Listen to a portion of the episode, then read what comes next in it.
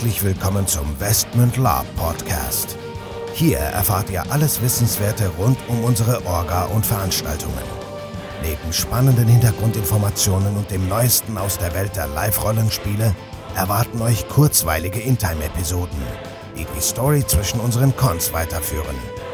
Zudem beantworten wir live eure Fragen und Feedback. Und los geht's. Herzlich willkommen, liebe Gemeinde, zu einer neuen Episode des Westmund Lab Podcast. Ich bin der Nico und mit dabei ist Michael. Hi, hallo, das bin ich. So, heute wieder ein spannendes Thema. Überschrift, wie blöd muss man eigentlich sein? Wir sind jetzt ja schon seit knapp, naja, 20 Jahren in der Lab-Szene und seit 17 Jahren machen wir eigene Veranstaltungen.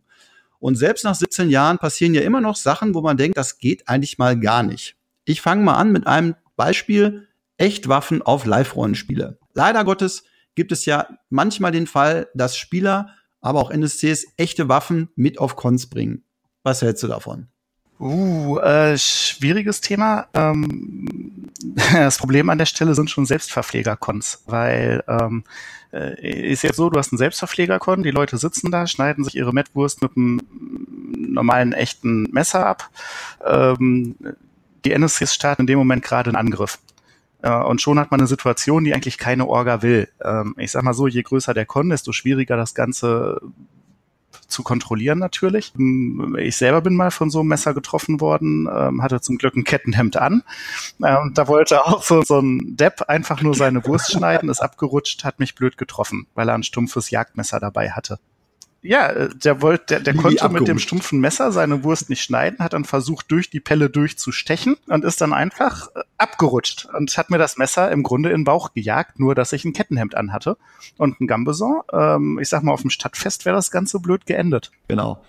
Also ich denke auch, das Thema Echtwaffen, ja, Grundsätzlich sollte man der Meinung sein, jemand, der ein Messer mit da führt, also ich sag mal so echte Waffen im Sinne von Schwertern oder sonstigen Dingen sollten sowieso tabu sein, auch zu Dekozwecken. Ähm, aber auch Messer und so weiter sollte eigentlich klar sein, dass man die am Gürtel behält und da halt, okay, wenn man nicht gerade versucht, mit einem stumpfen Messer eine Wurst zu schneiden, damit eigentlich keinen gefährdet. Aber wie du richtig sagtest, du erinnerst dich an einen Con, ich nenne jetzt nicht den Namen des Veranstalters, wo auch mit einem echten Messer mal geworfen wurde.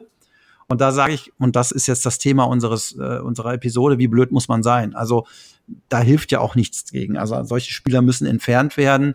Ähm, aber leider Gottes kommt es halt immer wieder vor, dass halt auch zugelassen wird, dass echte Waffen überhaupt ins Spiel gelangen. Und da ist die SL in meinen Augen gefordert, das von vornherein zu unterbinden, damit halt sowas nicht passiert. Weil wir, du als Spielleitung musst halt für die Leute die Verantwortung mit übernehmen. Oder siehst du das anders? Nee, das stimmt schon. Und ähm, vor allem auch mitdenken.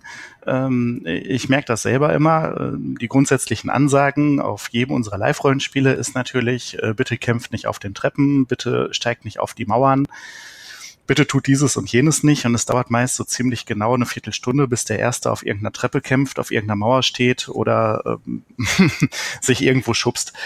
In einem gewissen Maß gehört das sicherlich dazu. Wir haben sicherlich auch eine spezielle Sicht als Veranstalter, ähm, weil man das Gefühl hat, auch in der Uhr zu stecken, wenn was Schlimmeres passieren sollte. Da bist du sicherlich auch noch mehr im Thema als ich vielleicht.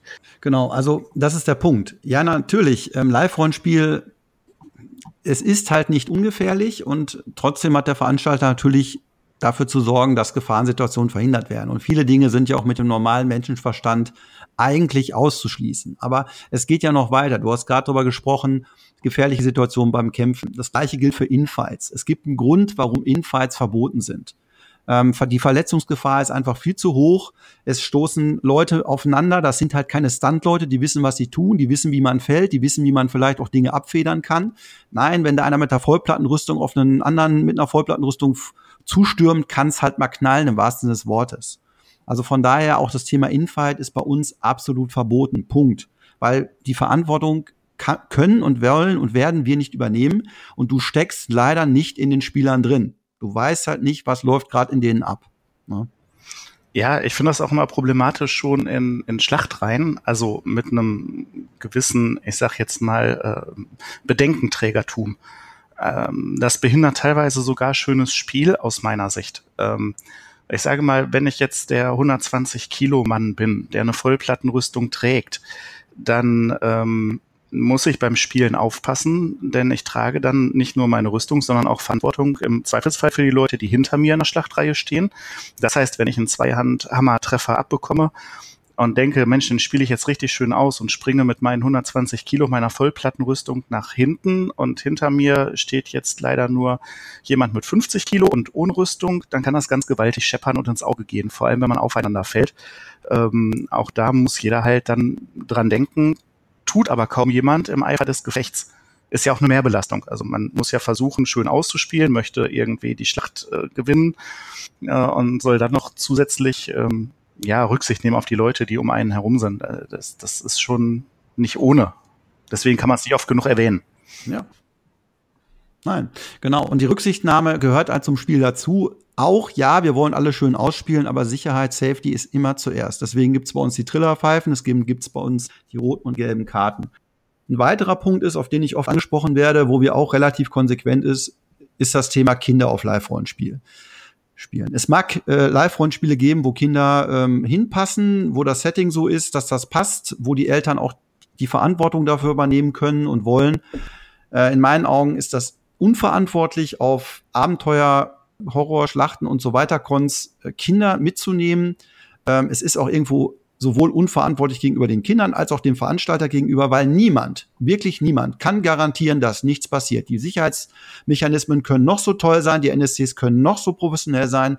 Es kann immer was passieren und hinterher ist das Geschrei groß. Deswegen sagen wir ganz knallhart, wir können es nicht garantieren, bei uns wird gekämpft, bei uns gibt's Horror Dungeons etc. etc. pp. Und deswegen unsere Cons sind ab 18 und dabei bleibt es. Da fällt mir gerade ein, äh, zu dem Thema können wir sicherlich irgendwann mal eine eigene Folge machen. Ähm, nicht nur konsequentes Spiel, sondern auch, wie hart darf Spiel sein. Ähm, ich gehe da jetzt mal aus von ähm, auch Folter, äh, Schändung und allen unschönen Sachen, die passieren könnten. Ähm, wie gesagt, bietet genug Stoff vielleicht für eine eigene Folge mal.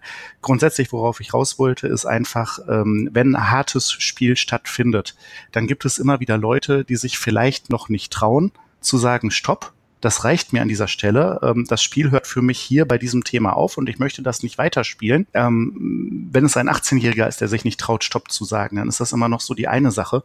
Ähm, hat man jetzt ein Kind, was sich vielleicht nicht traut, den Erwachsenen zu sagen, hey, ich spiele hier jetzt nicht mehr mit oder was da sehr mitgenommen wird durch irgendwelche, ich sage es mal, harten Ansagen oder hartes Ausspielen, dann ist das immer noch eine, eine Nummer, oder ein Schuh, den ich mir als Veranstalter an der Stelle anziehen würde und das möchte ich nicht. Deswegen an der Stelle von mir auch ein klares Nein gegen, ähm, ich sage jetzt mal, Kinder im, im Live-Rollenspiel.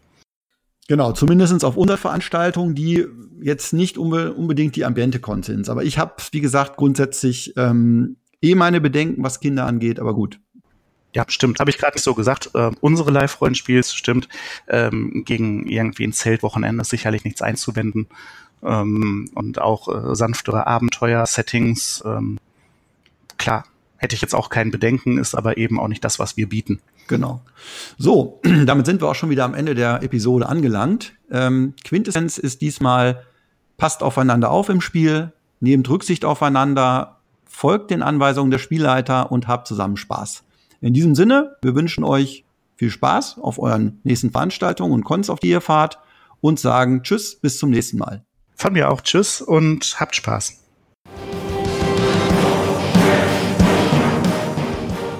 So, bevor jetzt wirklich Schluss mit dieser Episode ist, an dieser Stelle noch einmal der Hinweis, dass wir uns natürlich jederzeit über euer Feedback und eure Fragen freuen. Ihr könnt diese gerne als Facebook-Kommentare unter die jeweiligen Episoden-Postings schreiben oder einfach eine Mail an orga.westmund.de raushauen.